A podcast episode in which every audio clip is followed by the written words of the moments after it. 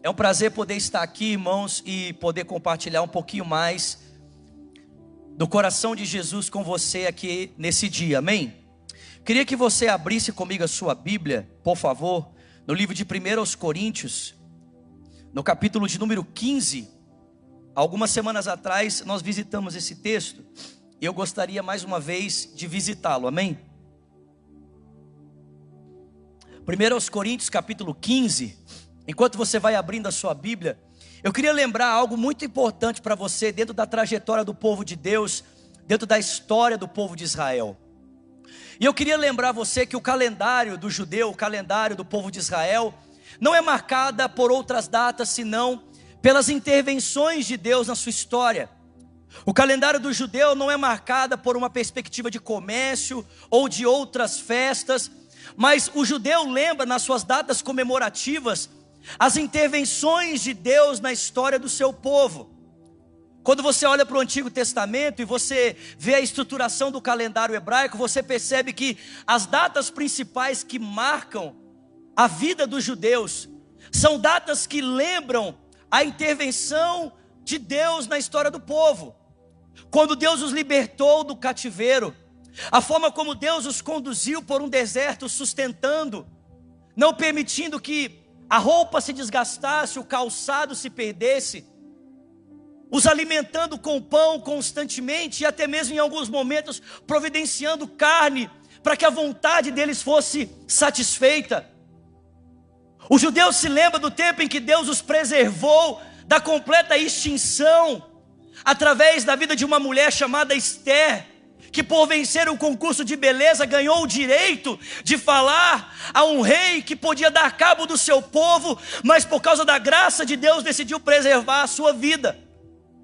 Irmãos, o judeu no seu calendário faz questão de se lembrar aquilo que Deus fez na sua história. E eu estou dizendo isso para você porque nós podemos decidir que o nosso calendário será marcado pelas datas comerciais, a gente pode decidir que o nosso calendário vai ser marcado pelas datas do comércio, ou podemos decidir que o nosso calendário também será marcado pelos atos salvíficos, pelos atos redentivos de Deus na nossa vida. Nós podemos também decidir que o nosso calendário será contado e será todo ele formado a partir daquilo que Deus fez por nós. É por isso que é tão importante, em tempos como esse, nós nos lembrarmos daquilo que Cristo fez por nós, para que a nossa agenda não seja ditada pelas expectativas da sociedade, mas por aquilo que Deus espera de cada um de nós. A gente se lembre que nós somos um povo que foi comprado por um alto preço para viver para o louvor e para a glória de Deus. Quando nós nos lembramos, de que em momentos como esse na história, o Filho de Deus se entregou por nós, mas não permaneceu morto, ressuscitou, e após ressuscitar, encontrou-se com os seus discípulos para ensiná-los como viver a realidade do que ele havia conquistado para eles na cruz. Nós nos lembramos que a mesma história se repete na minha vida e na sua vida, porque o mesmo sacrifício que os salvou também é o sacrifício que nos salva, e o mesmo encontro que os transforma também é o encontro que tem nos transformado, e o mesmo poder que eles receberam para viver a vida que Deus havia preparado para eles é o mesmo poder que temos recebido da parte do nosso Deus, amém? Não tenha o seu calendário marcado por outras datas, tenha o seu calendário marcado com essa expectativa dos encontros de Deus, dos marcos de Deus. E aqui em 1 Coríntios, o apóstolo Paulo nos lembra alguns desses princípios maravilhosos. Paulo diz em 1 Coríntios capítulo 15, verso 1: Irmãos, eu quero lembrá-los do evangelho que eu preguei para vocês, o qual vocês receberam e no qual vocês estão firmes por meio deste evangelho vocês são salvos, desde que se apeguem firmemente à palavra que lhes preguei. Caso contrário, vocês têm crido em vão. Pois o que, primeir, o que primeiramente lhes transmiti foi o que eu recebi: que Cristo morreu pelos nossos pecados, segundo as Escrituras. Foi sepultado no terceiro dia, segundo as Escrituras. E ele apareceu a Pedro e aos doze apóstolos.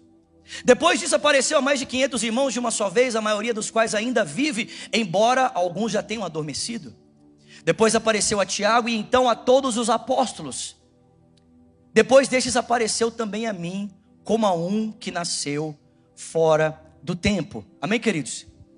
Irmãos, se eu e você tivéssemos a oportunidade hoje de termos o nosso corpo tomado de glória, como o corpo do Senhor Jesus foi tomado de glória após a ressurreição, o que você faria depois disso?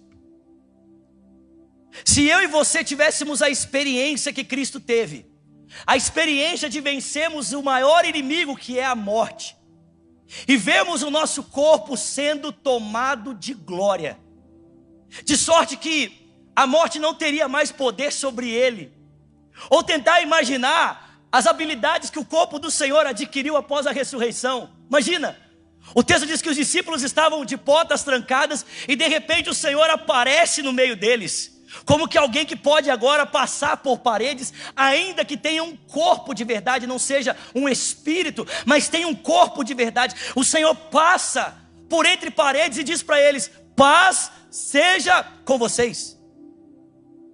Ou como alguém que não está mais preso à lei da gravidade. O texto diz que no ato da sua ascensão, o corpo do Senhor é elevado. Imagina, Jesus começou a voar, irmãos. E o texto diz que ele é recebido por uma nuvem que o envolve e ele então desaparece. Ou a capacidade de estar ali com os discípulos no caminho de Emaús, conversando com eles, e a Bíblia diz, como cantamos aqui essa manhã, que ao partir do pão, os olhos dos discípulos se abrem, mas Jesus se oculta aos olhos deles. Se você pudesse desfrutar dessas habilidades, de repente estar em um lugar e não ser percebido, ou quem sabe entrar de forma inesperada em um espaço que você talvez não está sendo esperado, ou quem sabe voar. O que você faria se você estivesse hoje num corpo glorificado, num corpo ressurreto como o corpo de Jesus? E sabe o que é interessante? É que o texto diz para mim e para você que Jesus, após a ressurreição, e estar em um corpo glorificado, em que a morte não podia mais tocá-lo. Jesus não fez outra coisa senão ir atrás dos seus amigos. Jesus, em um corpo glorificado, não se preocupou com a artilharia romana, ele não se preocupou com a estrutura de poder imperial que estava à sua volta, ele nem mesmo marchou pelas ruas de Jerusalém com o um exército de anjos o acompanhando, não. Paulo diz que após a ressurreição, a primeira necessidade que o Senhor percebeu no seu coração foi: eu preciso ir atrás dos meus amigos, eu preciso ir atrás das pessoas que eu amo, eu preciso ir atrás das pessoas que caminharam por três anos e meio ao meu lado. Irmãos, para Jesus, a coisa mais importante após a ressurreição eram as pessoas que haviam estado com ele por três anos e meio. E esse texto descreve alguns encontros que Jesus teve após a ressurreição. É claro que não são os encontros que o texto sagrado descreve nos evangelhos em ordem cronológica, porque a gente sabe que antes de encontrar com os discípulos, Jesus se encontrou com as mulheres. Mas eu quero tomar a estrutura que Paulo apresenta aqui como esse argumento apologético para convencer aquela igreja, como já falamos, de que a ressurreição não existia, e mostrar a você a partir desses encontros as pessoas com quem Jesus decidiu estar depois de ter vencido a morte. As pessoas com quem Jesus decidiu se sentar em uma mesa após ele ter vencido o maior inimigo da humanidade, a morte que nunca mais poderá tocá-lo, porque ele vive e vive para sempre. Irmãos, o texto diz para mim e para você, de 1 aos Coríntios, capítulo 15, que o primeiro encontro que Jesus decidiu ter após a ressurreição foi com um homem chamado Pedro. Jesus decidiu se encontrar com Pedro. Mas às vezes, irmãos, a gente lê o texto bíblico sem atentar para algumas partes que são muito importantes. Às vezes a gente lê o texto bíblico e parece que a gente desconecta ele da história e parece que tudo que está acontecendo ali é romance, né? Tudo que está acontecendo ali é leve. Mas irmãos, nós precisamos lembrar que esse Pedro com quem Jesus foi se encontrar após a ressurreição, era aquele Pedro que havia o traído. O Pedro com quem Jesus decide sentar após ter ressuscitado dos mortos, era o Pedro que o havia negado, que o havia traído, que no momento de maior necessidade do Senhor, Pedro havia voltado as costas para ele e o deixado sozinho. Abra comigo a sua Bíblia, por favor, em Lucas capítulo 22. Abra aí comigo, Lucas 22. Lucas capítulo 22, versículo de número 31. Lucas 22, versículo 31.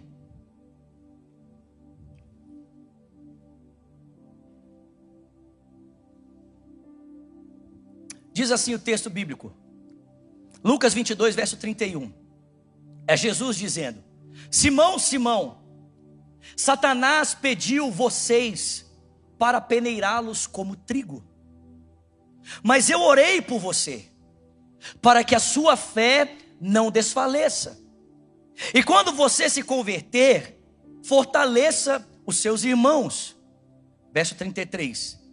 Mas Pedro respondeu: Estou pronto para ir contigo para a prisão e para a morte. Respondeu Jesus: Eu digo, Pedro, antes que o galo cante hoje, três vezes você me negará que conhece. Versículo agora de número 54, por favor, no mesmo capítulo, verso 54, diz assim: Então prendendo levaram-no para a casa do sumo sacerdote. Então, quando prenderam Jesus, o levaram para a casa do sumo sacerdote. Pedro o seguia à distância. Mas quando acenderam um fogo no meio do pátio e se sentaram ao redor dele, Pedro sentou-se com eles. Uma criada o viu sentado ali à luz do fogo, olhou fixamente para ele e disse: Este homem estava com ele. Mas ele negou: Mulher, não o conheço. Pouco depois, um homem o viu e disse: Você também é um deles. O homem Homem, eu não sou, respondeu Pedro. E cerca de uma hora mais tarde, outro afirmou: Certamente este homem estava com ele, porque é galileu. Pedro respondeu: Homem, não sei do que você está falando. Falava ele ainda quando o galo cantou. Vocês estão comigo aqui, gente? O Senhor Jesus voltou-se e olhou diretamente para Pedro. E então Pedro se lembrou da palavra que o Senhor lhe tinha dito: Antes que o galo cante hoje, você me negará três vezes. E saindo dali, chorou amargamente. Escute isso. Maior do que a vergonha de ter negado Jesus, era a vergonha de perceber que Pedro estava fazendo exatamente o inverso daquilo que Jesus havia ensinado e estava fazendo. Enquanto Pedro estava salvando a sua vida, Jesus estava se sacrificando por todos. O momento em que o galo canta é o momento em que Pedro pode fazer uma retrospectiva e perceber o quanto ele estava errado na compreensão a respeito de si e na compreensão a respeito dos seus atos. E então ele passa a chorar amargamente. Irmãos, Jesus havia ensinado os seus discípulos por toda uma vida a viver de forma a se entregar pelos outros. Em todos os seus atos, pensamentos e sentimentos, o coração do Senhor sempre foi esse. O de dar a sua vida pelas pessoas. Sabe, algumas vezes a gente pensa que Jesus só deu a vida dele pelos outros na cruz. Mas irmãos, Cristo começou a dar a sua vida pela humanidade no ato da encarnação. No ato de se tornar um ser humano semelhante a nós, ali Jesus começou a se entregar por cada um de nós. E passou toda uma vida se doando, e esses homens que andaram por ele, com, ele por três anos e meio, perceberam esse estilo de vida de doação. E é claro que agora, no momento de maior tensão, em que o Senhor experimenta, em que ele sabe que a vida dele está para ser entregue como um sacrifício, ele vira para os seus discípulos e diz a eles: Olha, é um momento difícil, no jardim do Getsemane ele diz: orai e vigiai, porque a carne é fraca, mas o espírito está pronto. Mas o texto bíblico diz que, mesmo consciente da complexidade daquele momento, Pedro olha para Jesus e diz: Ô Jesus, acho que o senhor não me conhece ainda, né? Deixa eu dizer uma coisa para o senhor. Eu não estou pronto apenas para estar contigo, mas eu estou pronto para dar a minha vida por ti até a morte. Mas irmãos, quando o desafio de entregar a sua vida bateu nas portas de Pedro, ao invés de Pedro tomar a decisão de Jesus e caminhar em direção à entrega, Pedro caminha em direção à preservação. E irmãos, preste atenção, não é muitas vezes esse o mesmo desafio que eu e você enfrentamos na nossa vida? Porque, como discípulos de Jesus, o que o Mestre nos ensina é vivermos uma vida de entrega, uma vida de doação, uma vida de darmos a nossa vida pelas pessoas. Mas, assim como Pedro, na caminhada com Cristo, muitas vezes nós podemos escolher, ao invés de darmos a nossa vida, salvarmos a nossa vida. Nós podemos escolher, ao invés de entregarmos a nossa vida, preservarmos a nossa vida quando sabemos que deveríamos estar entregando ela.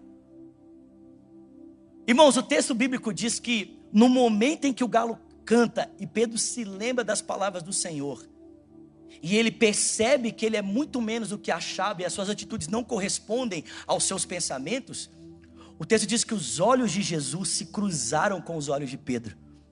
Eu tenho um, um grande amigo, na verdade, alguém que influenciou profundamente a minha vida, já teve aqui na nossa igreja o Pedro do Borel. E o Pedro, ele fala uma coisa que eu acho muito interessante. Ele fala que nesse momento em que o olhar de Pedro se cruzou com o olhar de Jesus, é como se Jesus olhasse para Pedro e dissesse: Eu falei para você. Sabe quando algo acontece? Exemplo, quando a sua esposa fala assim para você: Não faz isso. Onde estão os maridos aqui? Onde estão os maridos? Meu irmão, deixa eu dizer uma coisa para você: se a sua mulher disser não faça, não faça. Amém? Porque elas têm um pacto com Deus. Elas têm um pacto. Tá entendendo? E é, e é assim. Quando ela fala e você contaria, ela olha para Deus e diz: Deus, o nosso acordo. E Deus fala assim para elas: pode ficar tranquilo. E ele faz o trem dar errado. Então, quando a sua mulher disser não, você diz não, amém? Porque na nossa família é sempre a gente que manda, meus irmãos. Nós é que temos a última palavra. Sim, senhora. Amém? Não, senhora. Amém? Mas, queridos, eu não penso que foi. Não, não foi isso que Jesus demonstrou a Pedro enquanto olhava para ele. É só uma brincadeira que o Pedro faz, é claro. Mas eu penso que quando Jesus olhou para Pedro no ato da traição, o olhar de Jesus por Pedro continuou sendo o mesmo. O olhar de Jesus por Pedro continuou sendo o mesmo olhar de misericórdia. Continuou sendo o mesmo olhar de compaixão.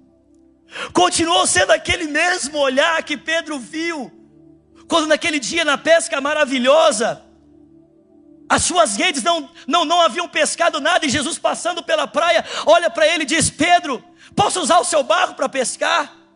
E ele diz, claro, e ele usa, Jesus usa o barco de Pedro, e após terminar a pregação, o texto diz que Jesus vira para Pedro e diz: Pedro, será que você pode levar o seu barco para onde as águas são mais fundas? E Jesus diz para ele: agora lance as suas redes. Pedro olha, olha, Senhor, está lá em, no Evangelho de Marcos. Pedro diz: Olha, Senhor, nós, testamos, nós tentamos pescar a madrugada toda, mas não deu certo. Mas por que o Senhor que está dizendo? Vamos lançar as redes. E a Bíblia diz que ao lançar as redes, as redes se enchem de peixe. Pedro puxa as redes, ele não dá conta. Ele chama os barcos à sua volta e diz: Me ajudem. E quando eles chegam à praia, Pedro olha para Jesus e diz: Se afasta de mim, porque eu sou um homem pecador. Lucas capítulo 5. E o texto diz que Jesus volta os seus olhos cheios de misericórdia para Pedro e diz: Pedro, eu sei que você é um pescador, mas venha após mim, e eu vou fazer de você um pescador de homens. Irmãos, foi esse mesmo olhar de misericórdia e compaixão que Pedro encontrou no olhar de Jesus, mesmo no ato da traição. E é por isso que o seu coração se quebra. É por isso que o seu coração é esmiuçado. porque ele percebe que, diferente daquilo que o seu mestre estava fazendo, ele estava preservando a sua vida. Em Marcos capítulo 16, vai lá comigo, por favor. Marcos 16, verso 6, texto muito importante. Marcos 16, verso 6. Tem alguém comigo aqui? Em Marcos 16, verso 6, o texto diz assim: São os anjos aparecendo às mulheres. O texto diz: Não tenham medo, disse ele. Vocês estão procurando Jesus o Nazareno, que foi crucificado? Ele ressuscitou. Ele não está aqui. Vejam o lugar onde o haviam posto. Vão, digam aos discípulos dele e a Pedro: Ele está indo adiante de vocês para a Galileia. Lá vocês o verão, como ele disse. Irmãos, todos nós já sabemos um pouco sobre isso. Os anjos dizem para as mulheres: Vá e diga aos discípulos e a Simão. Por que aos discípulos e a Simão? Pedro não fazia parte do grupo dos discípulos? Irmãos, todos nós sabemos que os anjos precisaram dizer às mulheres: diga aos discípulos e a Pedro, porque Pedro não se sentia mais digno de ser parte do grupo dos discípulos. Após ter negado Jesus, ter o traído, Pedro não se sentia apto, não se sentia digno. Imagina as mulheres chegando e dizendo: Gente, imagina as mulheres entrando, correndo no lugar onde os discípulos estão. Elas abrem a porta de forma repentina e dizem: Ele ressuscitou, ele não está lá. Procuramos o seu corpo, anjos nos apareceram. E ele disse para vocês, gente, e disse para você também, viu, Pedro? Disse para nós que ele está indo para Galiléia e disse para vocês, discípulos, ele disse também para você, Pedro. Irmão, imagina o Pedro, para mim? Ele falou para mim também. Irmãos, imagine o impacto de Pedro ao ouvir que aquele seu amigo a quem ele havia andado durante toda a sua vida, e que mesmo no ato da sua traição, no momento mais difícil, havia negado, virado as costas, que esse homem agora havia vencido a morte, estava no corpo glorificado, e que o maior anseio desse homem não era virar as costas para Pedro, mas era encontrá-lo. Jesus estava indo para a Galiléia e ele disse: Pedro, eu quero ver você, eu quero estar com você, Pedro. O texto bíblico diz que em um desses momentos na Galileia, em que Jesus foi se encontrar com Pedro, sabe onde ele estava? O texto diz que Pedro estava pescando, João capítulo 21. No mesmo lugar, no mar da Galileia. E a Bíblia diz que o mesmo cenário que havia acontecido quando Jesus escolheu Pedro como apóstolo, como discípulo, o mesmo cenário, o mesmo, havia se repetido. Pedro havia tentado pescar a madrugada toda, nada havia dado certo. Pedro estava na margem lavando as redes. E a Bíblia diz, na verdade, Pedro estava ainda no barco, né, lavando as redes. A Bíblia diz que um homem se aproxima na praia, na, na, na beira, do, da beira da praia e diz para ele assim: E aí, gente? Aí o Pedro grita lá: Ei, como é que foi a pescaria? Foi fraca, essa noite não teve nada. O que, que vocês acham de jogar a rede do outro lado? A Bíblia diz que Pedro olha para João, que está junto com ele, ah, nós já tentamos tudo mesmo, vamos tentar. E a Bíblia diz que eles jogam as redes do outro lado. E quando eles jogam as redes do outro lado, e eles vão tentar puxar as redes, as redes estão cheias novamente.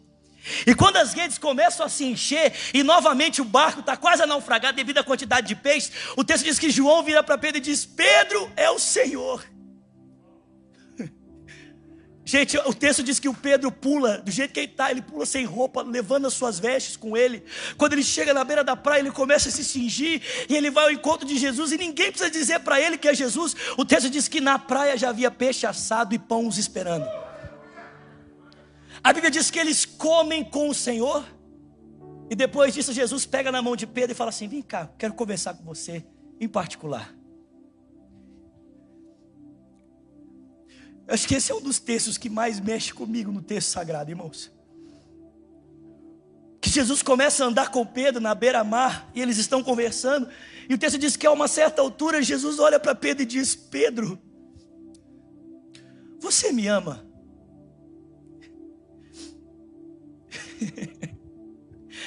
E o texto diz que Pedro olha para o Senhor e diz: Senhor, o Senhor sabe que eu gosto muito do Senhor. O verbo no original permite essa interpretação. Jesus diz: Pedro, você me ágape.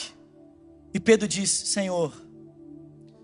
Ou seja, Pedro, você, você tem por mim um amor sacrificial. E Pedro diz: Senhor, eu tenho, eu tenho um amor pelo Senhor, mas não é o amor sacrificial. Eu gosto muito do Senhor. Eles continuam a caminhar pela praia, o diálogo prossegue, e em algum outro momento Jesus para e diz: Pedro, você me ama? Pedro diz: Senhor, o Senhor sabe que eu gosto do Senhor. E por um terceiro momento, Jesus então pergunta para Pedro: Pedro, você me ama? E o texto diz que aquela pergunta incomodou Simão Pedro, porque ele se lembrou daquela noite em que, junto da fogueira, por três vezes ele havia sido questionado a respeito do seu amor por Jesus, e a sua resposta foi negá-lo. O texto diz que o coração dele se incomoda, ele se entristece.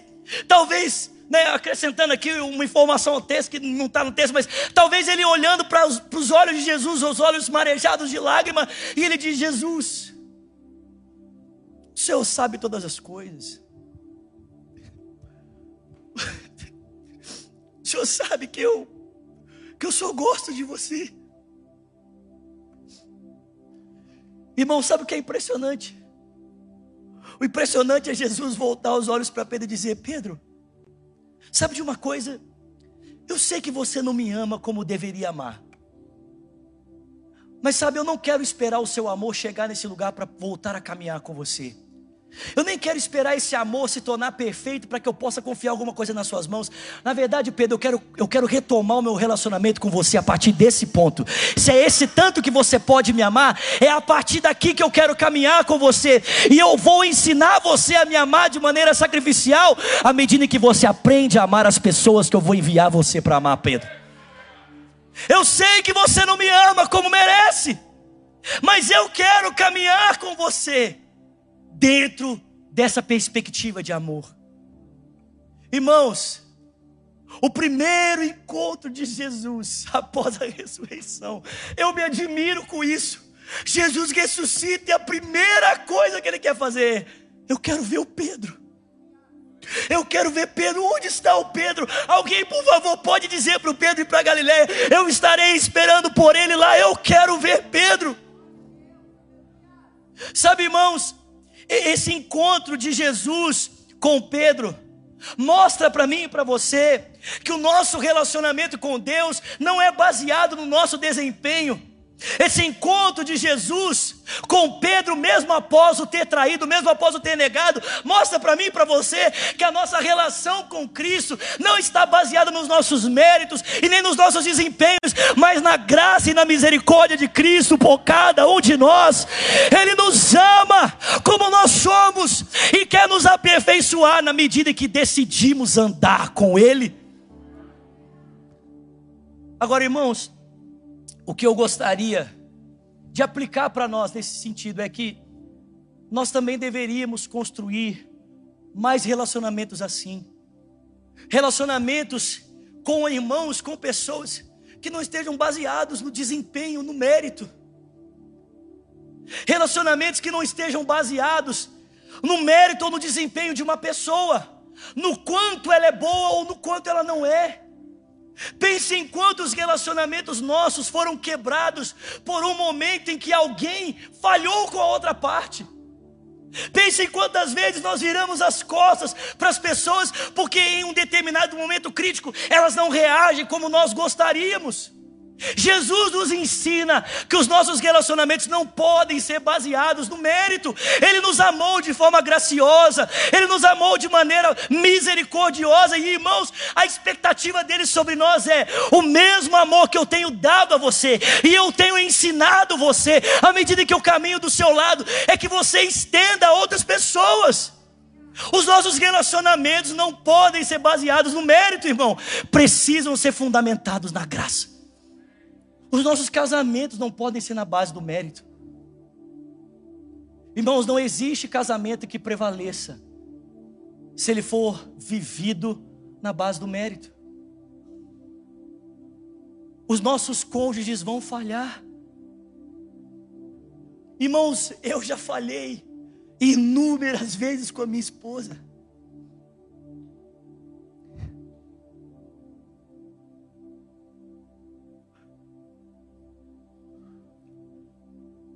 Mas o fato de nós termos um pacto, o fato de nós termos uma aliança, o fato de o nosso casamento não ser um contrato, o casamento não é um contrato, irmãos, em que duas partes se propõem a fazer o que está prescrito no contrato, e se uma delas não cumprir com a sua parte, então o contrato se rompe.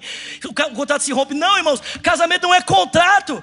Casamento não é sentimento e nem desejo. Casamento é pacto. Casamento é aliança é o desejo de morrer pelo outro. E mesmo quando o outro não está vivendo na altura do pacto, eu me entrego para que ele tenha condição de viver o que Deus tem para ele na estrutura do pacto e do casamento. Os nossos relacionamentos não podem ser relacionamentos de mérito.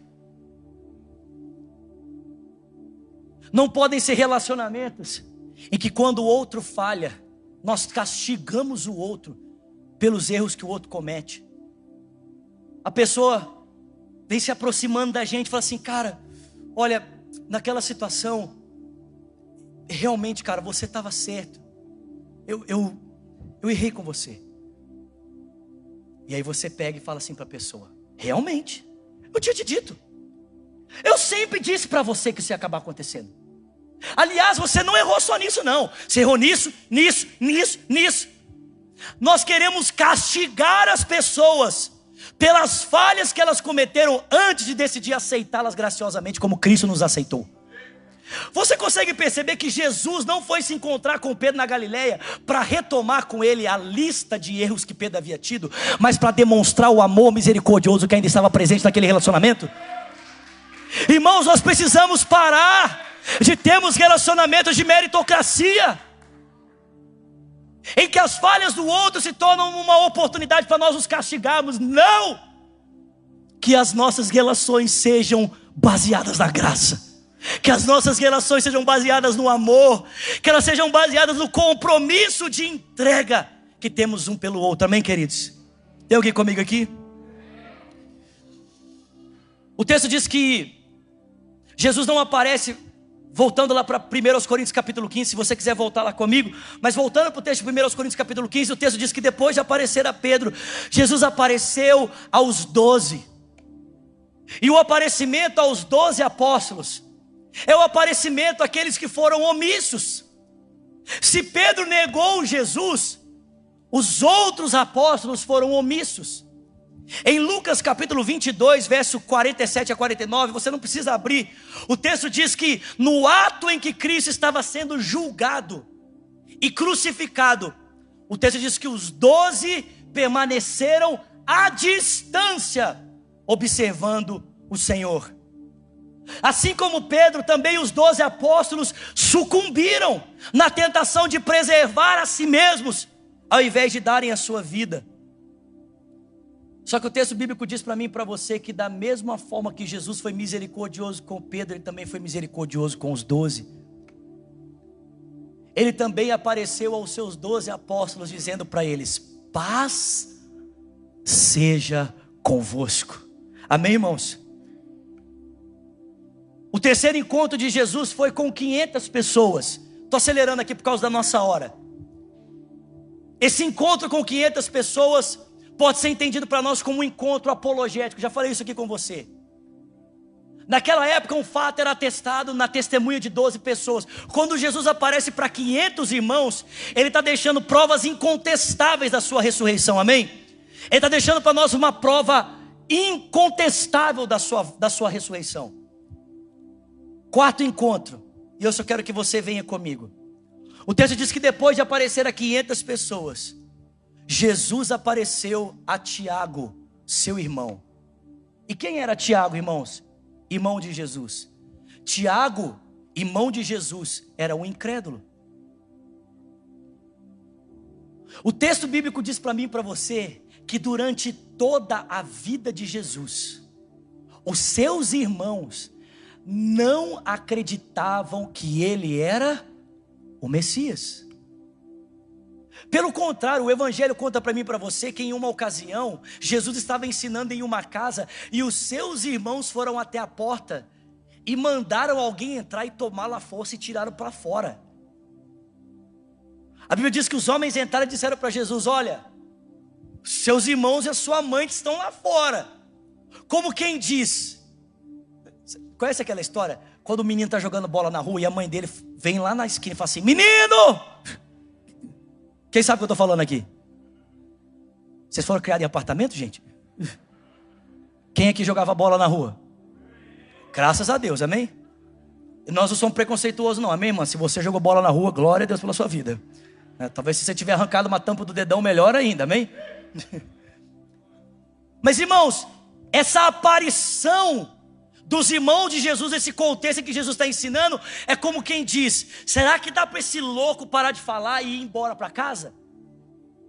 É uma aparição de repreensão, é uma aparição de alguém que não concorda, de alguém que não avaliza, de alguém que não está contente com o que ele está fazendo. Só que o texto bíblico diz para mim e para você que quando Jesus ressuscita, atrás de quem que ele vai? Atrás dos seus irmãos. Ele vai atrás do incrédulo. Ele vai atrás daquele que não acreditava nele. E, irmãos, preste atenção. Essa atitude de Jesus de ir atrás, mesmo daquele que não acreditava nele, é uma atitude de paciência é uma atitude de longanimidade. Preste atenção, irmãos. Jesus esperou até que a sua ressurreição acontecesse para que um dos seus irmãos se convertesse. Ele foi paciente, ele esperou até que a ressurreição acontecesse para que um dos seus irmãos pudesse se voltar para ele. Ele não tentou convencê-lo, ele não tentou obrigá-lo, ele não tentou forçá-lo, não, ele esperou.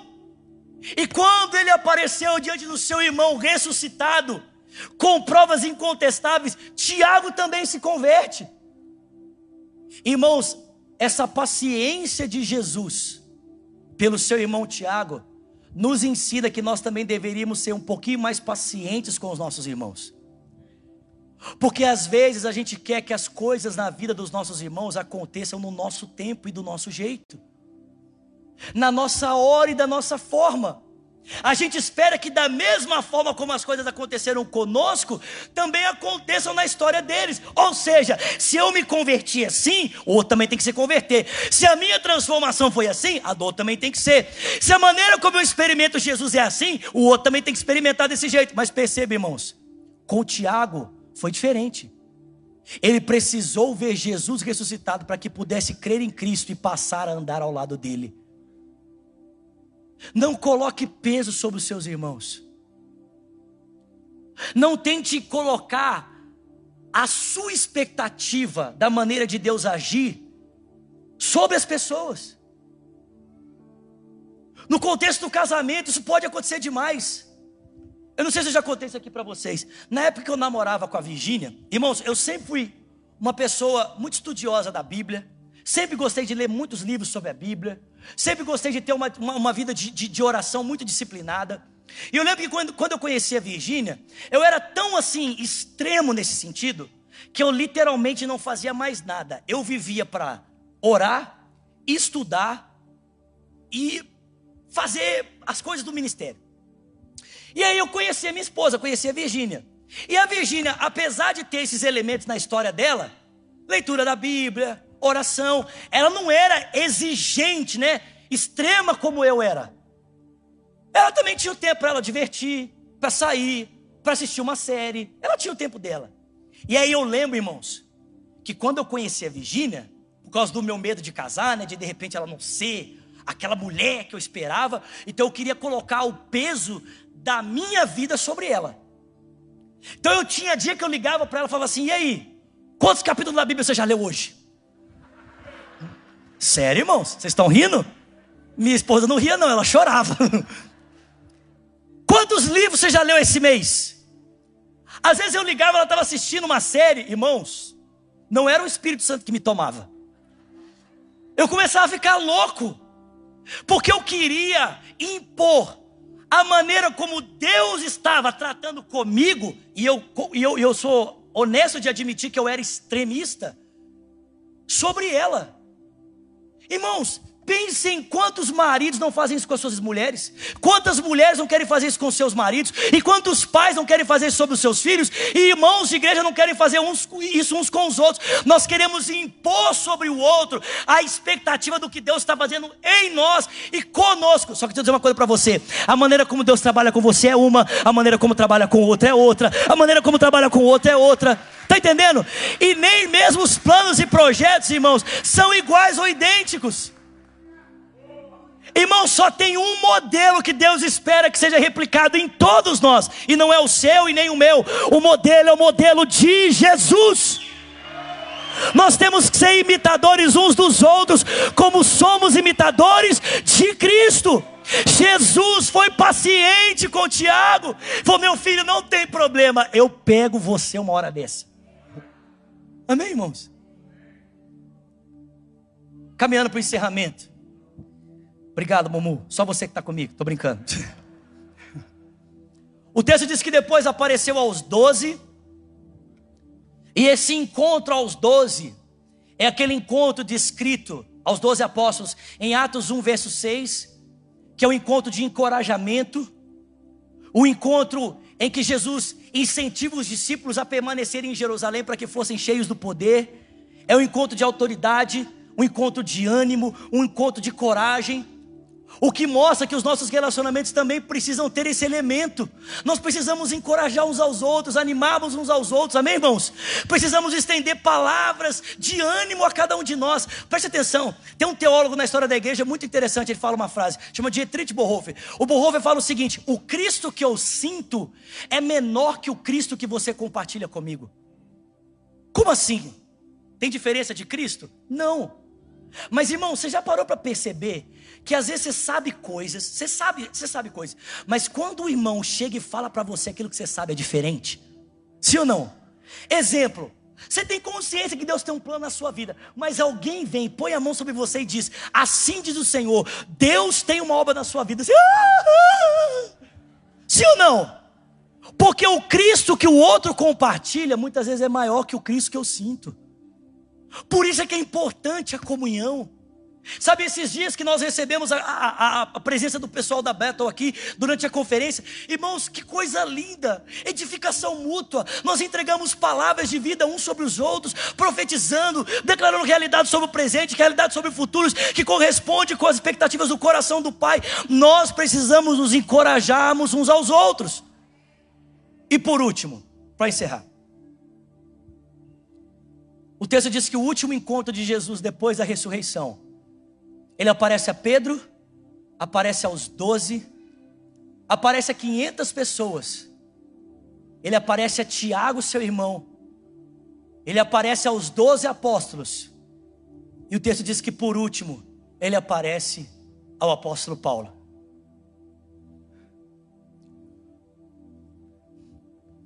Paulo disse: Ele apareceu a mim como um que nasceu fora do tempo. Porque eu nem mereço ser chamado apóstolo. Porque eu persegui a igreja de Deus. Irmãos, depois da ressurreição, Jesus decidiu aparecer até para os seus perseguidores. Ele não apenas foi atrás daquele que o havia traído, dos que haviam sido omissos. Ele não apenas foi atrás do incrédulo, mas ele foi atrás daquele que era perseguidor. Eu acho muito interessante Paulo dizer que Deus, Jesus apareceu para ele como a um fora do tempo. Porque na perspectiva de Paulo era essa. Para Paulo, Jesus tinha alcançado ele fora do tempo. Mas irmãos, para Deus, Paulo tinha sido alcançado no tempo perfeito. Para Paulo, o seu alcance foi fora do tempo. Mas irmãos, existe o que nós chamamos de o tempo de Deus e o nosso tempo. Existe o que a gente chama de Cronos e existe o que a gente chama de Kairos. Irmãos, talvez existam coisas na sua vida que você acha que está fora do tempo. Mas elas não estão fora do tempo. Elas estão dentro do tempo de Deus. Talvez você acha que o seu familiar está fora do tempo. Seu marido está fora do tempo. Talvez a sua esposa esteja fora do tempo. Seus filhos. Oh, Talvez você ache que os seus filhos estejam fora do tempo. Você olha para sua casa e diz: Jesus, já devia estar acontecendo. E Jesus está dizendo para você, minha filha, pode parecer para você fora do tempo, mas para mim está no tempo perfeito. Eu estou alcançando as pessoas no tempo perfeito. Não é no seu tempo e nem no seu jeito, é no meu tempo e no meu jeito. Há espaço até para os perseguidores. Há espaço para os inimigos. Depois da ressurreição, Zulado, o que, que Jesus fez nos 40 dias que ele permaneceu com as pessoas após ter ressuscitado dos mortos? O que, que Jesus passou esse tempo fazendo? Conversando com gente. Jesus passou esse tempo sentado com os seus discípulos, ele passou esse tempo comendo com traidores, ele passou esse tempo resgatando os que eram omissos, ele passou esse tempo alcançando os incrédulos, ele passou esse tempo resgatando os que eram inimigos para que hoje eu e você possamos entender que assim como ele foi bondoso, misericordioso, não construiu relacionamentos de mérito, não levou em consideração as falhas, as falhas que foram feitas, assim como ele foi paciente, esperou o, o tempo perfeito e alcança as pessoas no seu tempo. Eu e você também possamos construir relacionamentos nas, na perspectiva do Cristo ressuscitado. Amém, queridos? Você pode ficar de pé no seu lugar, por favor?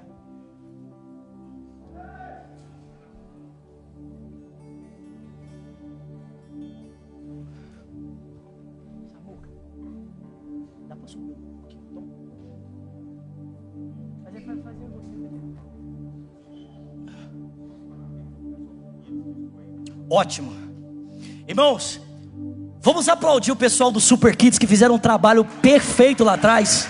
Não, mas aplauda forte, por favor. Vamos encorajar uns aos outros. Vamos colocar essa palavra em prática. Aplauda forte mesmo, vamos, aplauda forte.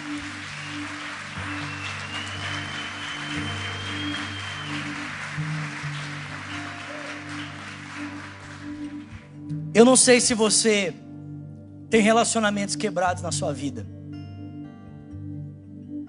Eu tenho. Eu não sei se você tem pessoas que você deixou para trás. Eu tenho. E já fazem algumas semanas que Deus tem me incomodado sobre isso.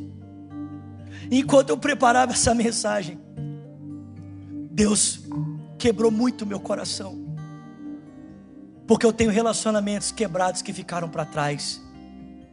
De pessoas importantes que por causa de um momento de tensão, de nervos aflorados, foram quebrados relacionamentos e foram deixados para trás. Sabe, nessa manhã, é uma manhã que Deus quer nos ensinar na maturidade de Jesus, a respeito dos seus relacionamentos, a como eu e você sermos mais maduros nas nossas relações. E talvez seja uma manhã é que assim como Deus está quebrando o meu coração, Ele também quebra o seu. Irmãos, eu estou expondo aqui as minhas debilidades, para que talvez das minhas feridas, Deus possa sarar as suas feridas. Para que talvez dos meus erros, Deus possa te convencer a mudar os seus e a restaurar, a pedir perdão e a perdoar, a deixar que Deus Transforme essas mágoas e feridas em bálsamo de cura para o seu coração, em óleo de alegria para o seu coração. Talvez esse relacionamento leve tempo para ser restaurado, ou talvez ele nunca volte a ser como um dia foi. Mas ele também não precisa ser estigmatizado pela distância, pela amargura, pela separação. Você pode fechar os seus olhos. Irmãos, eu senti muito forte de Deus de compartilhar essa mensagem aqui essa manhã. Enquanto eu orava essa semana, falando, Senhor, o que, que eu vou compartilhar domingo? O que, que eu vou falar com o teu povo? Deus me trouxe essa mensagem ao coração. Feche os seus olhos. Oh, Jesus. Eu sei que foi pago alto preço para que contigo eu fosse o meu irmão.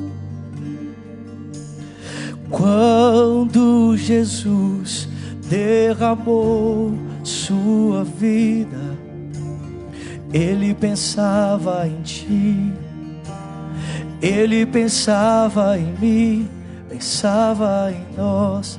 Feche seus olhos e cante. Eu sei, eu sei que foi pago um alto preço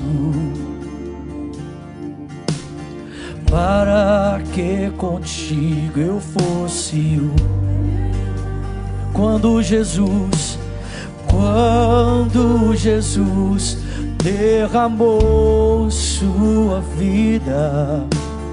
Ele pensava em ti. Ele pensava em mim pensava em nós, as vozes e nos via, e nos via redimido por seu sangue. Cante Lagoinha, lutando o bom combate,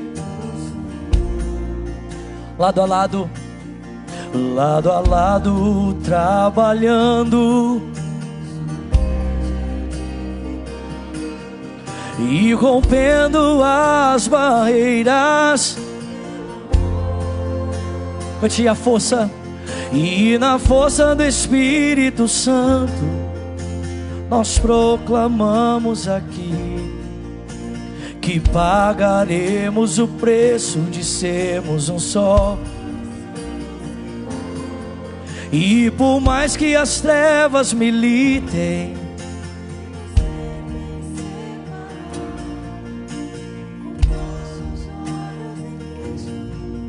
unidos irei. Sabe, antes de fazer o apelo, eu queria te dar essa oportunidade. Talvez você está perto da sua esposa, dos seus filhos. Sabe, você precisa derramar o seu coração sobre eles. Talvez pedir perdão para sua esposa. Olhar nos olhos dela e dizer: Eu errei com você, mas eu te amo. Me perdoe. Talvez olhar nos olhos dos seus filhos e dizer para ele: Meu filho, eu sou seu pai, eu também erro. Me perdoa, meu filho, eu te amo. Talvez olhar nos olhos do seu marido e dizer: Meu amor, me perdoa. Eu erro com você, eu errei com você, mas eu te amo. Me perdoe. Ou talvez, quem sabe, está aqui nesse auditório alguém que é dessa igreja, era aqui de Lagoinha, e no, na, na, caminhada o relacionamento se perdeu, vocês brigaram, se desentenderam, e está cada um no ministério, mas vocês não se falam mais, não se olham mais. Essa é uma manhã de perdão, irmãos. É uma manhã de transformação. É uma manhã que Deus quer quebrar barreiras nesse lugar porque o Espírito Santo não pode se mover aonde existe diferenças, discórdia, inimizade, contenda e amargura. Como é que a vida de Deus pode fluir de um coração ferido e amargurado? Deus quer curar você nesse dia, Ele quer curar o seu coração aqui essa manhã. E talvez você não tenha coragem para fazer isso agora, não tem problema, faça isso, faça isso. Sabe, essa semana, como seu pastor, eu me comprometo em me empenhar em cumprir essa palavra e também restaurar os meus relacionamentos quebrados, ser um testemunho para você, em nome de Jesus. Então eu queria que quando nós cantamos essa canção, nós tivéssemos esse movimento entre as famílias, entre os irmãos da igreja Vamos lá, Lagoinha. Tem alguém comigo aqui esse dia? Alguém pode se abrir para esse toque do Espírito Santo? Alguém pode se abrir para essa graça do Espírito de Deus? Vamos lá, igreja, vamos enquanto cantamos. Eu sei, e eu sei que foi pago. Receba perdão e cura nessa manhã. Receba perdão e cura nesse dia. Vamos lá, pai. Olhe para os seus filhos, para sua esposa. Vamos, famílias, vamos.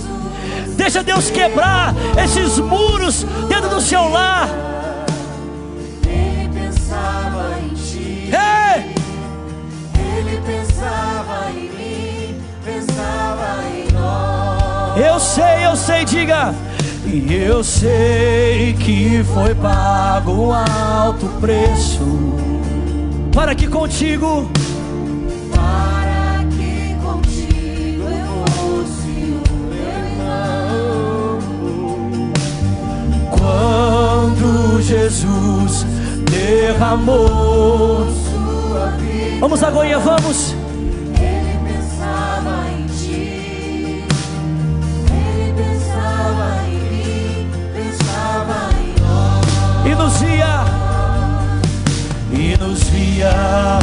Redimidos por seu sangue,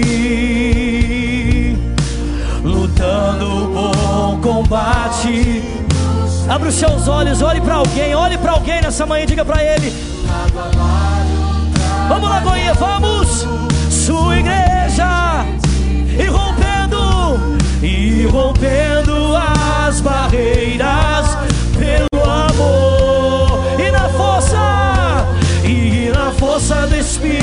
Espírito Santo, nós proclamamos Nós proclamamos aqui.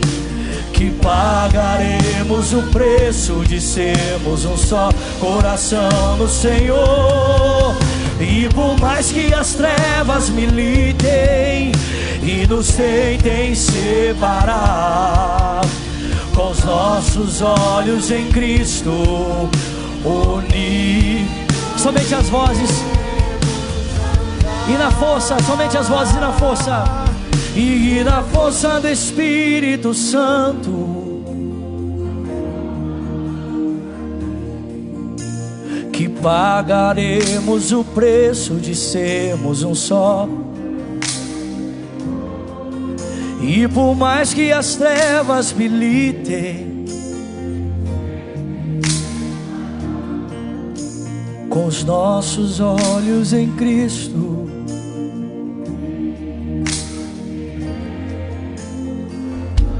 Pai, nessa manhã eu oro para que perdão, misericórdia e graça, paciência, amabilidade entre em cada casa, entre nos relacionamentos.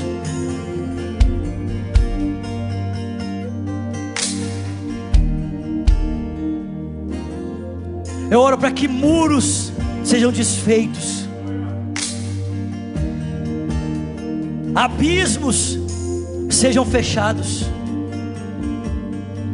e que o Cristo ressurreto, que nos ensina sobre relacionamentos, mesmo na ressurreição, nos ensine e nos empodere para cumprirmos aquilo que a tua palavra, aquilo que a sua vida nos ensina para a glória do seu nome. Com seus olhos fechados, suas duas mãos sobre o seu coração, por favor. Ore comigo dizendo: Senhor Jesus, nesse dia eu reconheço que eu também preciso ser alcançado por Ti. Diga, Jesus, a vida que eu preciso vem da Tua graça, de Tua misericórdia. Jesus, muda minha vida. Eu reconheço que preciso do Senhor. Ore também dizendo: E eu, Jesus, que um dia andei contigo, mas como Pedro, eu me desviei. Diga, como os doze, eu te abandonei. Diga, mas nesse dia, o Senhor vem ao meu encontro. Diga, eu me entrego, Jesus. Eu volto para ti. O Senhor me recebe nesse dia, de braços abertos, seus olhos fechados, suas mãos sobre o seu coração. Se você está aqui nesse dia e orou dizendo: Eu quero entregar minha vida para Cristo, Eu não estou convidando você para entregar sua vida para um pastor, para uma religião, para uma igreja. Igreja não salva ninguém, pastor não salva ninguém. Placa de igreja, religião não salva, quem salva é Jesus. Se você está aqui fez essa oração dizendo eu quero entregar minha vida a Cristo, ou quem sabe você diz eu quero voltar para Jesus hoje, quero voltar para Ele hoje. Eu queria muito orar com você e orar por você antes de nós sairmos. E para isso eu gostaria que, sem constrangimento, se você diz Vinícius, Zulato, eu quero receber essa oração. Levanta uma das suas mãos, eu quero conhecer você e quero orar por você. Levanta bem alto. Alguém aqui essa manhã que diz, eu quero entregar minha vida a Cristo. Ou você diz, eu quero voltar para Jesus. Levanta bem alto, bem alto, por favor. Uma das suas mãos. Eu quero conhecer você e quero orar por você.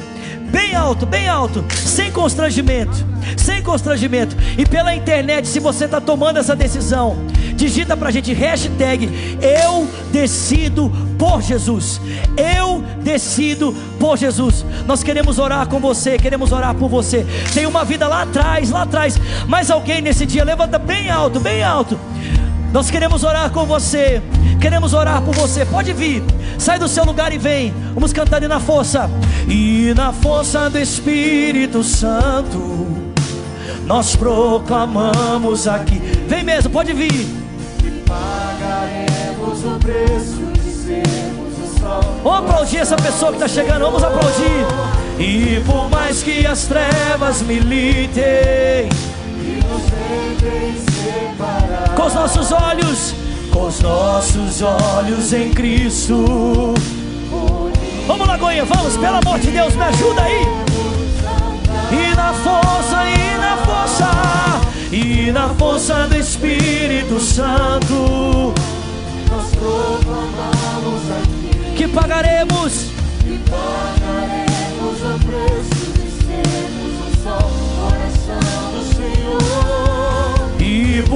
que as trevas militem, E nos tentem separar.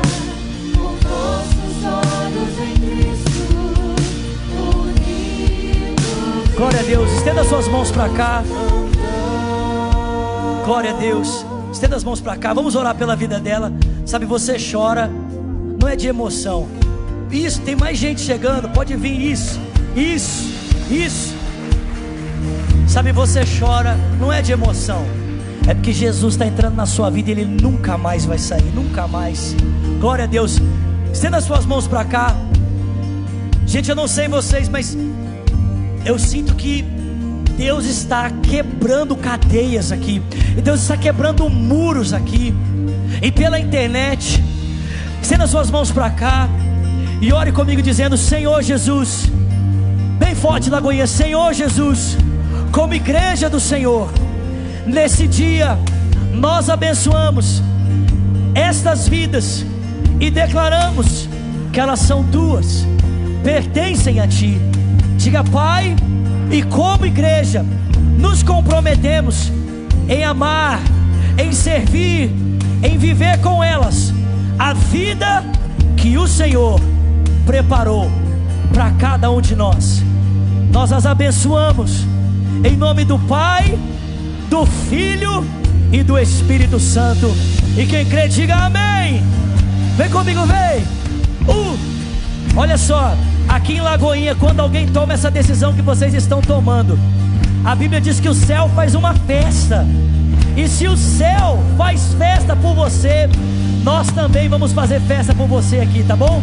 Eu vou contar até três. Eu quero que você se vire para conhecer uma igreja que te ama já orava por você. Pode ser? Vocês estão comigo? Vocês estão comigo? Tem alguém feliz aqui nesse dia? Alguém feliz por Jesus aqui nesse dia? Diga comigo, vamos lá, bora! Um, dois, três, sejam bem-vindos ao novo e na força do Espírito Santo.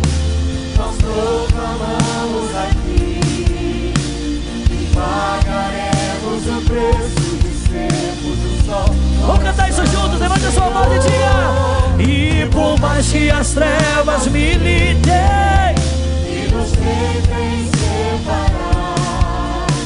Com nossos olhos em Cristo, unidos iremos andar.